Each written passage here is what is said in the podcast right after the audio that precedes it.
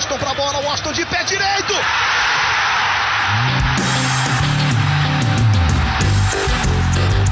Está entrando no ar o podcast. Sabe de quem? Do Do Flusão, do tricolor das Laranjeiras. É o GE Fluminense.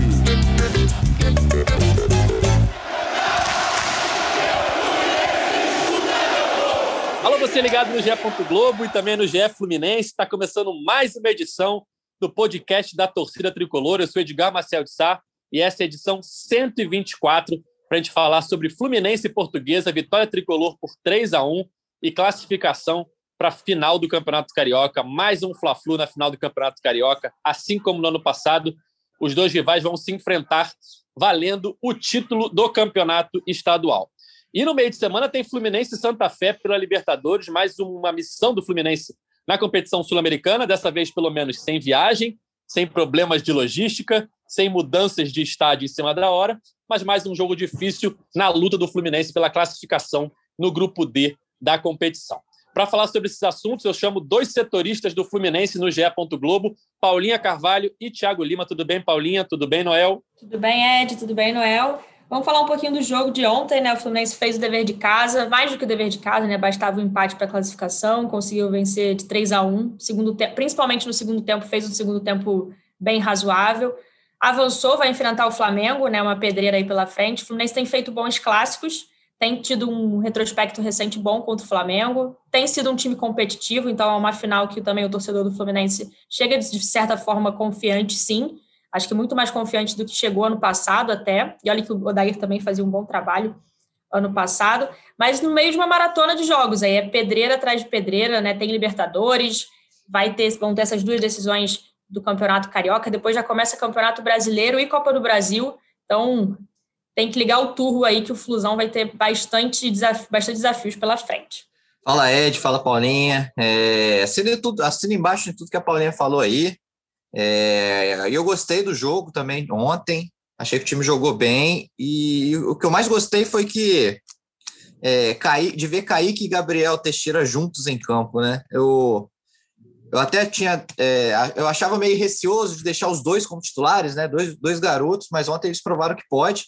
E é até uma alternativa assim, a gente só via um substituindo o outro, né? Quando um entrava, o outro saía. Mostraram que não, cara, que podem jogar juntos e, e bem. Eu achei bem interessante isso aí como a Paulinha falou, o Fluminense fez o dever de casa, né? A gente comentava no último podcast que se fosse eliminado para a Portuguesa ia ser um baque no momento bom que o Fluminense vem vivendo, né? E o Fluminense entrou em campo com um time misto, né? Com alguns jogadores titulares, Nino, Marcos Felipe, Iago, Martinelli, mas sem as suas principais peças, se a gente for assim dizer, é, sem Fred, sem Nenê, sem o Kaique, que começou no banco. Enfim, foi um time misto, mas conseguiu vencer a Portuguesa abriu o placar no primeiro tempo com um golaço do Iago, levou o empate em mais um pênalti sofrido. O Fluminense está virando especialista em cometer pênalti, né? Nos últimos seis gols sofridos, quatro foram de pênalti. Mas no segundo tempo, com a entrada do Kaique, decidiu-se o jogo. Como o Noel falou, né? Kaique e Gabriel Teixeira acabaram com a partida no segundo tempo. Kaique fez um gol, Gabriel fez outro e fechou o placar por 3 a 1 num jogo que ficou mais uma vez é, clara a importância de Xerém nesse momento do Fluminense, né? Não só no momento atual, mas Xerém tem sua importância no passado, no presente e no futuro do Fluminense, mas cada vez fica mais evidente é, o tamanho das categorias de base é, no, no, no, Fluminense atual, né? O quanto é importante para o Fluminense ter Xerém, é, sendo salvo financeiramente várias vezes e sendo salvo tecnicamente em outras oportunidades, como foi na vitória sobre a Portuguesa com o Kaique e o Gabriel Teixeira. Eu queria que vocês falassem um pouquinho mais sobre a visão de vocês dessa partida, da atuação do Fluminense nessa vitória que garantiu a vaga na final. É, eu acho que é, é, é, impossível não falar um pouco do jogo de ontem da vitória sem citar o nome dos dois, né? A gente até brincou que Xerém estava online ontem, mais um jogo que, que decidiu a favor do Fluminense. O Kaique mudou de fato o jogo, ele entrou no lugar do, do Casares, que na minha visão não fez um bom primeiro tempo, achei ele bem apagado. Ele na ponta aberto ali, não dá também é, o Casares. Eu ia falar exatamente isso. Eu, eu, ele não, não se adaptou àquela posição que ele foi escalado, que foi jogar de ponta direita. Então, com certeza, isso afetou no rendimento dele, é preciso falar. E em compensação, a gente viu o Ganso muito bem ontem, né? Eu achei que o Ganso fez um bom jogo, não sei se vocês concordam, assim, ele jogando mais centralizado, distribuindo bem, os, é, bem o jogo, sendo objetivo, dando passe de primeira, não, não ficou segurando a bola, é, conversando muito com os companheiros. Ele tabelou até com o Iago no, no lance do gol do Iago, foi um golaço. Eu gostei muito da partida do Ganso e quando ele sai de campo, né, ele é substituído no final da partida pelo Luca, ele foi bastante aplaudido ali pelo banco do Fluminense, pela comissão e até pela dire, pela direção, enfim, pelo staff do Fluminense que assistiu o jogo da, da arquibancada. Então, o Ganso é um cara que a galera torce muito ali dentro, tem moral também, e foi bacana ele fazendo um bom jogo, até pensando nessa maratona de jogos que o Fluminense tem pela frente. Ele jogando o que ele jogou ontem, o que ele tem jogado nessa temporada, assim, até falando mais de ontem, acho que ele tem pode ajudar bastante o Roger e a equipe, não só para começar algum jogo eventualmente, mas também para uma opção no banco, porque vai ser bem desgastante essa sequência do Flu. Falando um pouco do mais além do Kaique e do, do Gabriel, são dois jogadores, jogadores assim, muito bons. Eu fico impressionado como o Kaique joga bola. O, o gol dele é. Ele ganha na velocidade, to, toca ali categoria sobre as pernas do, do goleiro é, vai ajudar muito o Fluminense. É, é, muito engraçado como eles não sentem né, os jogos grandes, assim. Querendo ou não, era uma semifinal de campeonato carioca para um menino de 17 anos, já fez gol na Libertadores, fez gol na Libertadores logo depois de cometer um pênalti, um pênalti polêmico, a gente sabe, mas enfim, ele não sentiu o fato de ter, né, enfim, sido o autor do pênalti, logo depois marcou de forma ele estava na hora certa, no lugar certo. Então o menino tem muita estrela, vai ajudar muito o Fluminense. E, é, obviamente, a tendência é que quarta-feira o Fluminense vá com força máxima, mas o Kaique está mostrando aí que é uma solução. Ontem tinha outras opções no banco, né? O Nenê estava no banco, o Fred estava no banco, e o Roger acabou optando pelo, pelo Kaique, muito também por conta de ser ponta direita, né? O... Ontem, gente, a única coisa que eu me preocupei foi num lance que o Gabriel Teixeira já tinha amarelo e levantou para encarar um cara ali da, da, da portuguesa, um lateral. Eu falei, caraca, o seu juiz podia ter expulsado ele facilmente naquele lance ali. Ainda bem que não expulsou, que senão aí o salto ficaria ruim, né? Perdeu o Gabriel Teixeira no primeiro jogo da, da final. Mas é isso, Xerém de fato salvando, os, os moleques estão muito bem mesmo. Eu gostei muito também de mais uma partidaça do Nino. Eu acho que o Nino está numa fase assim. É, ele está melhor que, que, o Lucas Claro. O Lucas Claro viveu uma fase muito boa no final da temporada passada. Aí teve uma lesão, ainda não voltou como ele estava. De fato, ele é importante, mas o Nino está tá sendo o principal jogador da defesa é, nesse início de ano. É, concordo com vocês também em relação ao Casares, não gostei dele de ponta. É, o Roger até depois falou na coletiva que repetiu o que ele fez no jogo da, lá no Luso Brasileiro, que o Casares também começou nessa função, e lá ele até conseguiu distribuir bons passes. Mas eu acho que, de fato, que você escalar o Casares ali, como o, o Odair também escalava o Nenê de ponta, você perde o principal, a principal característica do jogador, né? O, por dentro, onde ele consegue distribuir mais o jogo. Então, acho que o Roger, pelo menos, enxergou isso cedo, né? Tirou o Casares cedo do jogo, já que ele não estava bem, e botou o, Gabriel, o Kaique. É... E o Ganso, eu gostei do Ganso, sim, concordo com a Paulinha, gostei do Ganso. Achei que ele acelerou o jogo, né? Ele não prendia a bola, ele pegava a bola, já soltava de primeira, acelerou o jogo. Isso fez diferença. É até um pouco diferente, né? A característica do Ganso para o Nenê. Né? Acho que isso também é uma, uma, uma opção nova que o Roger ganha. Mas eu queria muito também ver o Casares jogando ali, sabia? Eu queria, ver, queria ver o Casares jogando nessa função que o Nenê e o, o Ganso jogam, no meio, para ver como que vai, ele vai distribuir. De fato, ele às vezes ele entra assim, né? No lugar do Nenê, ele entra pelo meio. Mas eu queria ver ele de início, começando ali com, com os garotos ali com fôlego novo, para a gente ver se, se roda. E sobre os reforços assim, da, da galera contratada, é, eu acho que esse é o, único porém que eu faço do jogo de ontem. Eu não gostei muito do. Achei o Manuel bem apagado, não gostei muito do Manuel na zaga ontem, né? Pode ser entrosamento, né? Primeiro jogo dele com o Nino. É, o Bobadilha, tanto o Bobadilha quanto o Abel Hernandes ontem também não gostei muito deles. E o Samuel Xavier foi o que mais salvou, assim, né? Foi o que, que fez uma partida ok. Mas também, assim, nada demais. Eu acho que até, não sei se a gente vai discutir isso mais para frente, mas para quarta-feira, por exemplo, entre o Samuel Xavier e o Calegari, eu voltaria com o Calegari. Eu acho que o Calegari ainda daria mais segurança defensiva aí para o time. Falaremos de Calegari no meio, né? Que foi a primeira partida dele como profissional jogando no meio campo. Ele entrou no lugar do Martinelli no segundo tempo. Um pouquinho mais para frente. Só voltando na questão do, dos meninos que decidiram o jogo, assim que o Fluminense fez o terceiro gol, eu fiz uma tweetada falando exatamente sobre isso, né? É, como o Xerém é importante para o Fluminense foram os dois gols do segundo tempo, saíram de jogadores de Xerém com passes de jogadores de Xerém. E hoje de manhã houve uma matéria bem legal no lance, um dado né, bem legal no lance net, é, que dos 28 gols na temporada do Fluminense, né, temporada 2021, 12 tiveram participação dos meninos de Xerém, ou seja, 42% dos gols do Fluminense nessa temporada é, vem de Xerém. Então, acho que é um dado bem legal que resume bem o que a gente está falando. E também a pergunta aqui do amigo Shaft Flubalboa no Twitter mandou para gente. Vocês acham que o Gabriel Teixeira deveria ser titular? Olha, é uma pergunta difícil. Eu estava me, me perguntando isso, inclusive, ontem, né? Eu, eu acho que tem uma questão, eu acho que sim, só que tem uma questão. Acho que o Luiz Henrique ajuda muito o time na questão de recomposição, de voltar para marcar. Eu acho que ele tem essa função tática que às vezes até a gente questiona o treinador, né? Ah, por que, que o fulano está em campo assim? Mas acho que o Luiz Henrique tem desempenhado muito bem essa função. E nos jogos do Libertadores, né, né, jogos fora e tudo mais, eu achei que foi muito importante essa, esse papel do Luiz Henrique. E vão ter dois jogos agora, né, dois não, vários jogos difíceis. Então eu, eu ainda deixaria o Luiz Henrique, sendo o Gabriel Teixeira um poder de fogo ali, talvez para o segundo tempo. Mas é interessante ver o Gabriel Teixeira, mesmo que, que seja no banco, é como uma opção ótima de banco, né? Assim, o Fluminense agora, esse ano, está com opções realmente boas. Se, se o Luiz Henrique não jogar, jogar o Gabriel Teixeira ou vice-versa, o Roger vai ter ali um bom jogador à frente. Acho que a gente vinha ano passado um pouco, o Fluminense estava um pouco carente de quem o titular estava bem, mas o substituto sempre dava uma, uma quebrada, digamos assim. Então, eu começaria ainda com o Luiz Henrique por conta dessa questão de recomposição e dessa importância tática, mas vendo o Gabriel Teixeira como um, um artigo de luxo ali do banco do Roger, e nada impede, obviamente, que dependendo do jogo ele seja assim titular. Noel, eu... o, o Gabriel Teixeira te surpreende? Te surpreendeu? Eu te pergunto isso porque ele me surpreendeu no, no seguinte sentido. Não era um jogador, até eu não conhecia até o ano passado, né? É, eu conheci ele, acho que na, no Campeonato Brasileiro Sub-20, ali no, no, jogo que foi, foi eliminado pelo Flamengo. Ele faz um gol de falta bonito. É, uhum. É, não era um jogador badalado na base, né? Não era que nem o Kaique, por exemplo. É, não era um garoto que você falava assim: caraca, está vindo aí o Gabriel Teixeira.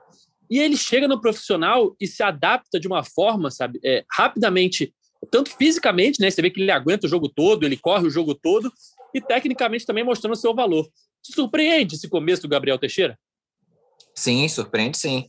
Eu, eu conheci ele um pouco antes, né? Porque a gente, a gente fazia muito jogo de, da base ano passado, fazia muito jogo do Sub-20. Então eu já via ele antes mesmo desse jogo que ele fez o gol contra o Flamengo no, no Brasileiro Sub-23, mas jogos anteriores, eu já via que ele era bom. É, e me surpreendia assim que ele não ter tanto destaque assim na base, por, por mais que ele fosse o camisa 10, né, do sub-20. Mas assim, eu, a gente até nas matérias que a gente fazia para o site falando assim, ah, quem são os garotos do Fluminense pode ficar de olho, a gente sempre citava ele. Mas não me esperava que ele fosse subir tão rápido de, de, de, de mostrar serviço, de mostrar, ó, tô aqui, carimbou e não desce mais. Ele tá ali, não desce mais para jogar na bola. Agora ele tá incorporado de vez no profissional. Sabe, ele aproveitou bem os dois jogos com aquele time alternativo do Carioca, né, sub-23, por mais que o Fluminense não venceu nenhum, perdeu os dois jogos, mas ele aproveitou bem é, e de fato surpreendeu muito, assim, que ele, ele não vai nem descer para jogar no sub-23, né, ele está no profissional de vez. E eu concordo com a Paula no sentido de, de que eu ainda manteria o Luiz Henrique também entre o time, por mais que o, o Gabriel Teixeira está pedindo passagem, mas é isso, o Luiz Henrique tem uma recomposição melhor, que ajuda mais, tanto que o, o Roger usa o Luiz Henrique pela esquerda ou pela direita. O lado que está mais sendo pressionado na defesa, ele inverte o Luiz Henrique para ajudar isso na defesa. Então, isso é importante. Mas eu vejo o Gabriel Teixeira hoje, assim, sendo importante para entrar no time no segundo tempo, mas agora não mais no lugar do Kaique, né? De repente ele pode entrar no lugar do Luiz Henrique e ficarem os dois garotos para dar essa, essa volúpia ofensiva para o Roger. Paulinha, você que estava no Maracanã viu de perto esse jogaço entre Fluminense e Portuguesa. Queria sua visão sobre a primeira experiência do Calegari no meio-campo, né? Acho que é um jogador que era volante, né? Começou como volante a carreira, é, tem um conhecimento da posição, surgiu no profissional como lateral direito, né? Sendo improvisado ali, mas também muito bem. E ontem, pela primeira vez, ele entrou na sua posição de origem, né? No segundo tempo, no lugar do Martinelli, e acho que foi bem. Eu vi ele roubando várias bolas, boa movimentação, bom posicionamento. Queria sua opinião sobre essa, esse teste, entre aspas, do Roger, que foi até muito comentado nas redes sociais pelos tricolores. Acho que todo mundo, né, queria, sempre quis ver né, o Calegari jogando ali também, só que tinha sempre essa questão de quem faria a lateral, né? Ele tava, tá numa fase, enfim, é, pegou a posição, digamos assim, do, do Julião, né? Então sempre teria essa questão de ah, deixar o Julião titular, talvez fosse melhor deixar o Calegari na direita mesmo. Ele vinha veio de um campeonato brasileiro muito bom.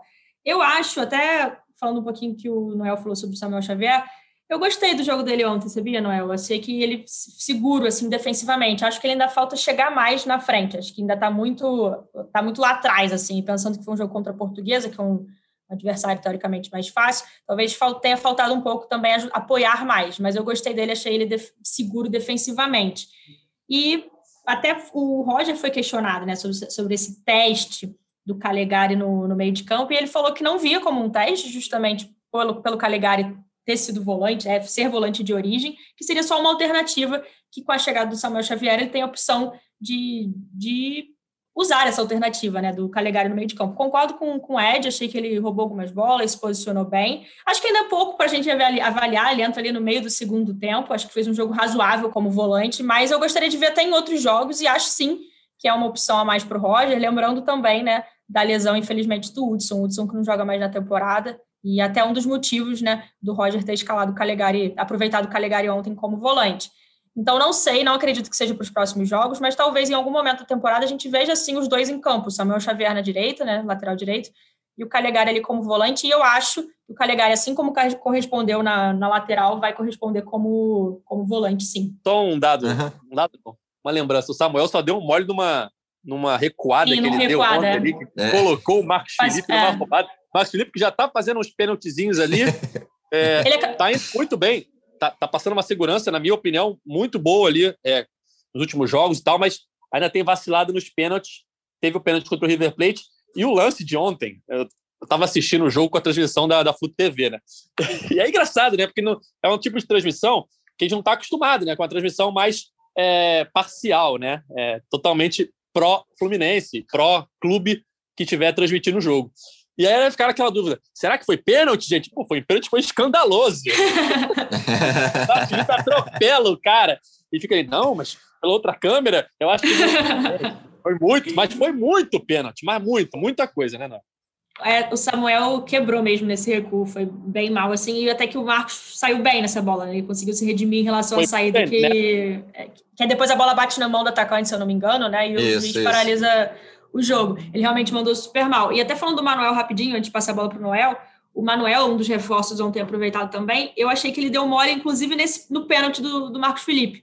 Eu acho que ele sai e deixa descampado ali para o cara. Ele erra o bote ali, deixa descampado para o. Acho que é o Julian, né? Que vai entrar na área. Enfim, pênalti, claro, do Marcos Felipe. Marcos Felipe saiu atrasado, sim. Mas achei que o Manuel também não foi bem ali na cobertura, não, sabe? Esse pênalti só não foi mais pênalti que aquele no Miguel na primeira rodada. É. Que, não, que não foi marcado, né? É, que não foi marcado. Não é não, Noel? Exatamente. É... E ontem nem, nem precisou do VAR, né? O do Miguel precisaria do VAR se tivesse. Mas, enfim. É... Sobre, sobre, falando sobre o Calegari, é... não, de fato, assim, eu concordo. Eu acho que o Calegari seria titular é, no meio de campo ali. Não sei se no lugar do Iago, no lugar do Martinelli. Acho que até uma dupla dele com o Martinelli pode ser bem interessante ali no meio de campo. É, mas assim, eu, a minha, eu tenho dúvidas do momento para a gente fazer isso, né? A gente está agora numa sequência com final de Campeonato Carioca e jogos decisivos da Libertadores. E, e também eu acho que pesa muito, por mais que seja a posição de origem do Calegari, ele já, ele já vem jogando na lateral desde o último ano dele na base, ele já, já, joga de lateral e jogou o primeiro ano profissional na, no, como lateral. Então, assim, ele está dois anos jogando como lateral. Eu acho que não é um automático assim, pum, vou para o meio de campo, tá tudo aqui na memória, posicionamento. Não é assim, não é robô, né? É, eu acho que tem esse lado também de, de toda readaptação a uma posição, que é natural. E, e um momento não me parece ideal para isso, mas eu quero com certeza, sem que tiver um, uma sequência mais tranquila, é, só jogos de brasileiro, por exemplo, você não ter um mata-mata final, Libertadores, é, é um teste realmente que eu gostaria de ver no time. Um Calegari com o Martinelli, por exemplo, no meio de campo, e você deixa o Samuel Xavier na lateral. Mas para agora, lá, jogo contra o Santa Fé, eu volto com, com o Calegari para lateral. Voltaria. eu sei que não é o próximo jogo, né? Próximo jogo para Libertadores, mas para encerrar o assunto estadual, vamos falar sobre a final, né? É, Fla-Flu, mais uma vez. É, é, no início do campeonato era meio que é, esperado que a final fosse Fla-Flu, né? Pelo momento dos dois clubes. Flamengo atual campeão brasileiro, Fluminense foi o quinto colocado, ambos disputando a Libertadores e até bem nos seus grupos, né? O Flamengo, os dois são líderes, Flamengo com 100%. É, enquanto isso, os outros dois grandes clubes do, do, do estado é, estão na Série B, né, Botafogo e Vasco. Então era meio esperado que Flamengo e Fluminense fizessem a final, assim como fizeram no ano passado, quando o Flamengo ganhou. Eu queria pegar a opinião de vocês agora, o quanto preocupa essa final com o Flamengo, né, por toda a, digamos, hegemonia do Flamengo no futebol brasileiro recente, né?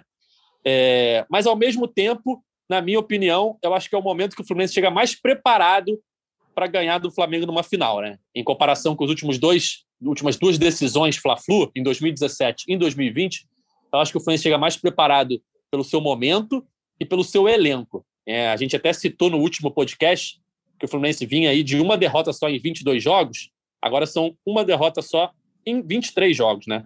É, uma derrota com um time profissional. Se a gente tirar aqueles dois jogos com o time sub-23 no, início do, no início do estadual, o Fluminense só perdeu um jogo nos últimos 23, foi aquele jogo contra o Volta Redonda, que também foi o primeiro jogo do time titular no campeonato. É, enfim, queria a opinião de vocês sobre essa final Fla-Flu nos dois próximos sábados. Olha, é, vai ser um jogo muito difícil, né? São dois jogos, na verdade, também não tem vantagem do empate para nenhum dos lados, isso é bom, obviamente, né? O Flamengo, como teve a melhor campanha, então não tem essa, essa vantagem, como o Fluminense e Flamengo tiveram nas semifinais.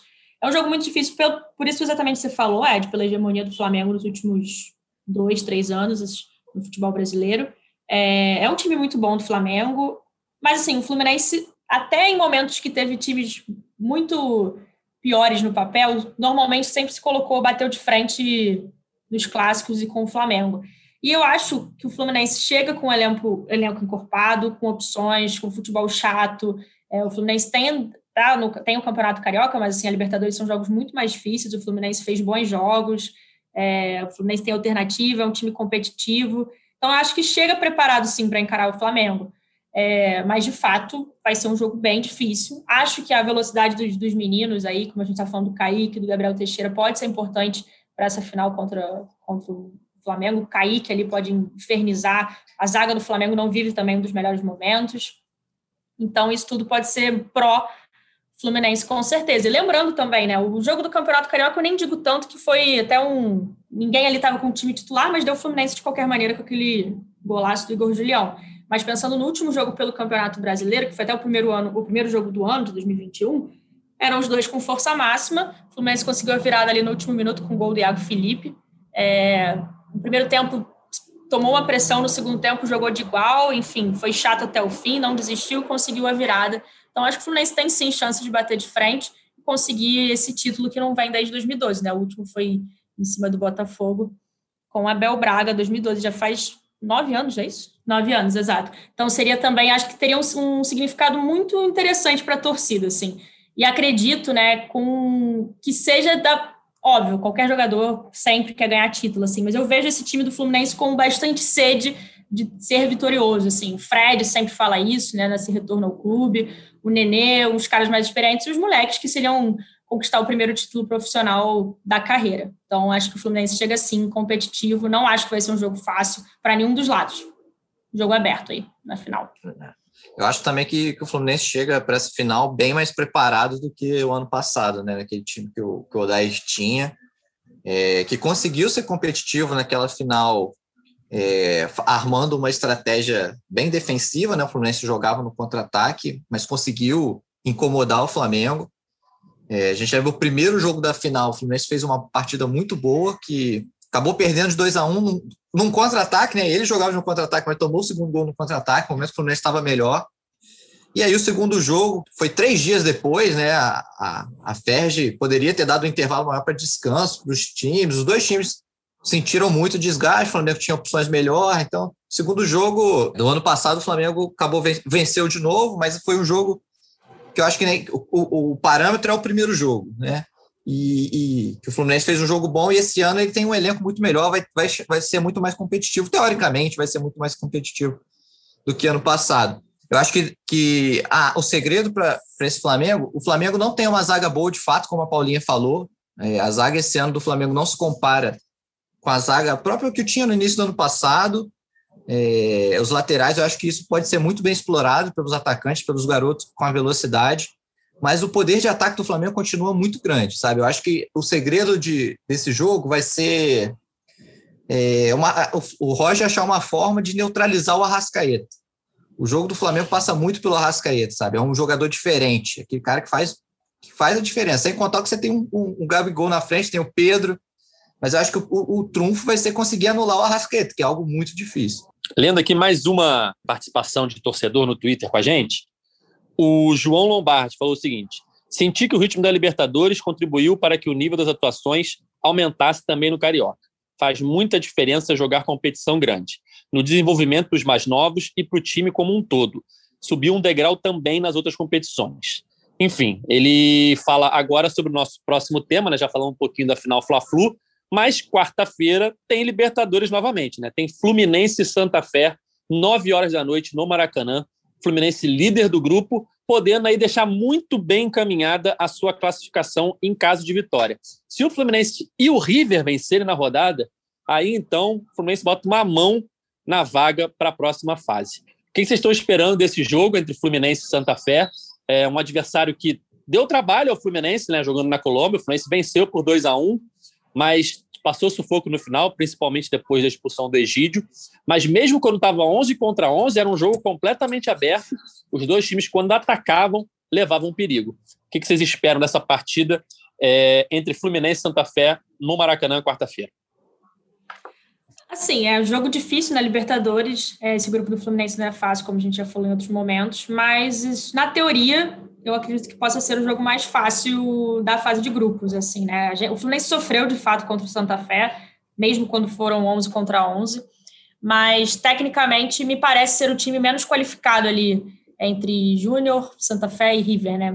E o Fluminense vai jogar em casa, né? O Fluminense veio de duas maratonas, a gente até brincou, né? Duas odisseias, brincou não, porque foi, foi sério, mas duas odisseias do Fluminense aí, na, não só na Colômbia, foi para até no Equador o jogo, né? Na América do Sul aí, as Odisseias do Fluminense foram jogos muito cansativos, foram semanas muito cansativas, é, com jogos finais de semana também. O Fluminense vai ter também jogos finais de semana, mas o Fluminense não vai ter o não vai ter a questão, a logística de viagem, nem a preocupação de mudar alguma coisa em cima da hora. Então o jogo vai ser no Maracanã, isso facilita muito. É um campo também que o Fluminense conhece, fora a questão de, de não ter que viajar, não ficar mais cansado nesse sentido, contra um adversário que sim, não acho que vai ser um jogo fácil mesmo, mas acho que o Fluminense vai, pode conseguir impor seu jogo sem muitas dificuldades. E até falando do, do de qual né, time o Fluminense deve, do Roger deve mandar a campo, eu iria muito, acredito muito que o, o, meu palpite é que seja o mesmo Fluminense desses últimos jogos na Libertadores, né? O Lucas Claro ontem não foi relacionado apenas por descanso.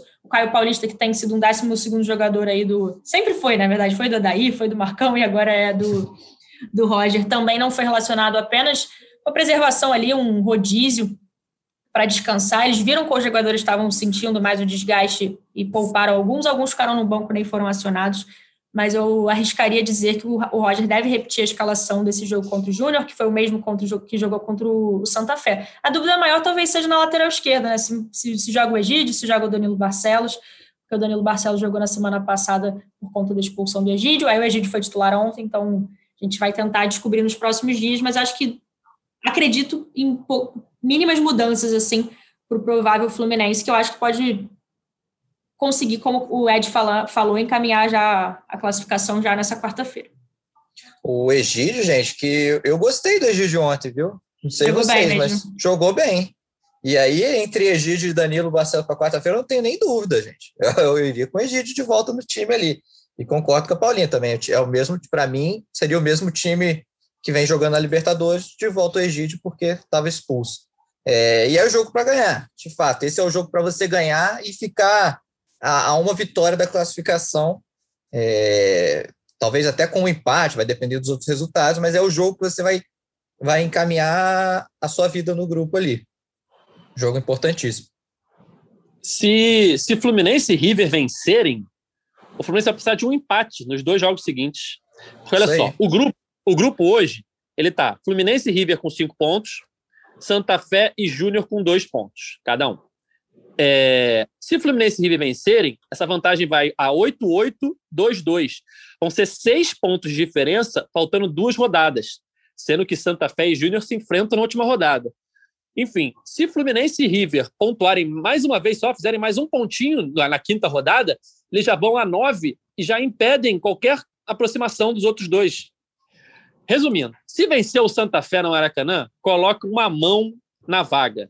Se o River vencer o jogo dele, coloca uma mão e meia.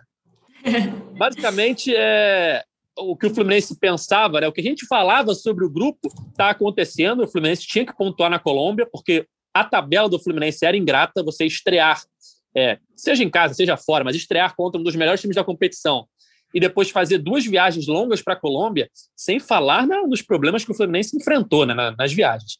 É, era uma tabela ingrata. O Fluminense precisava pontuar na Colômbia. Voltou com quatro dos seis pontos. Agora tem duas rodadas no Maracanã para encaminhar e confirmar a sua classificação. O problema é que agora começa.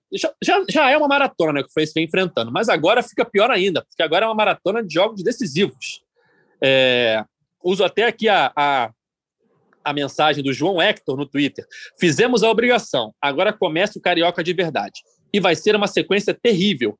Roger vai ter que administrar muito bem esse elenco e utilizar todo mundo para reduzir os riscos de lesão.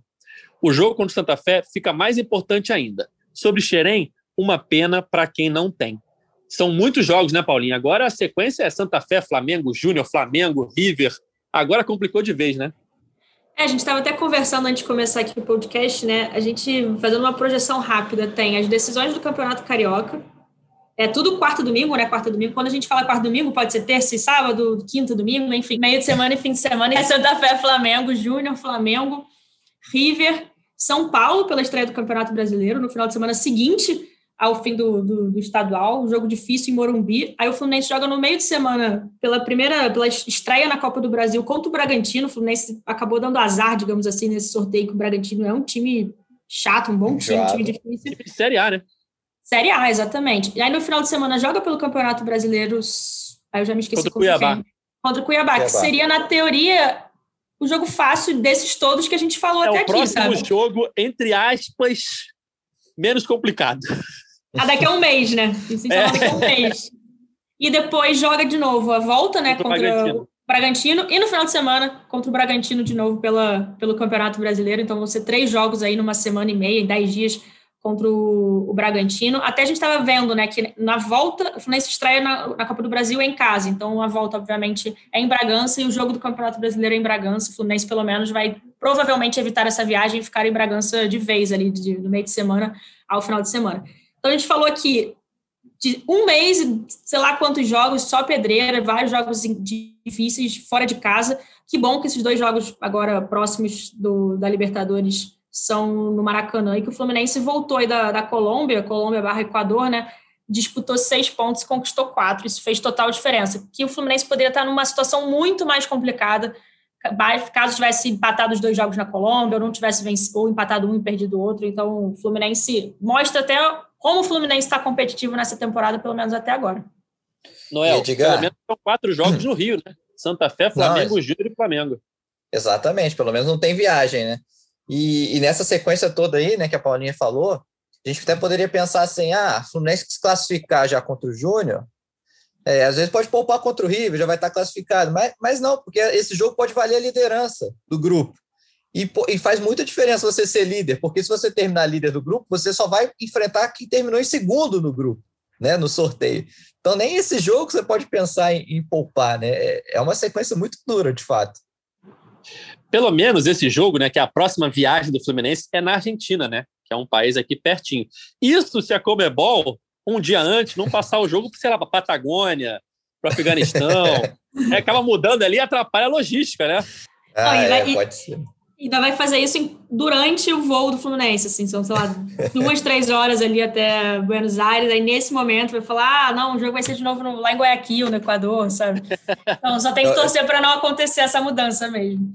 Não, mas eu acho que agora o, o Fluminense já vai estar mais cascudo, vai deixar para viajar contra o River. 45 minutos antes de começar a partida, ele pega o e vai. É, temos um assunto também aqui, para chegar a encaminhar a nossa reta final do podcast, um assunto mais chato, que já era muito esperado pela torcida, até pela gente aqui, já, já falávamos sobre isso, que isso poderia acontecer, mas agora é oficial. O Miguel é, entrou na justiça pedindo a rescisão de contrato. É um jogador que surgiu com uma grande promessa. A gente pode discutir aí a, a como foi é, organizada a carreira dele, né?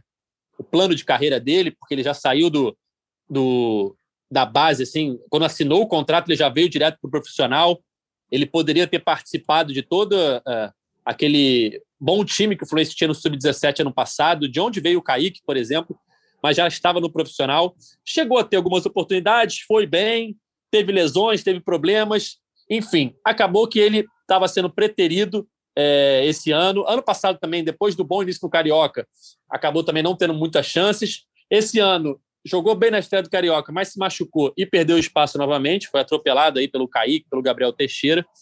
E agora, depois de muita especulação do que aconteceria com o Miguel, se ele ia ter chance, se ele não ia mais ter chance, se ele poderia renovar o contrato, que parecia que não ia acontecer. Agora, a família e o staff dele resolveram entrar na justiça e começaram uma briga aí com o Fluminense. Ele já não participou do treino de, de final de semana, não foi isso, Noel? Isso, isso. Ele já não treinou no sábado. Provavelmente não, não deve ir hoje, né? Também. É, não vai mais, né? Não vai mais, né? E o clima para ele vai ficar. Sim, se ele não ganhar, a gente tem, a gente tem que aguardar essa decisão da justiça, né?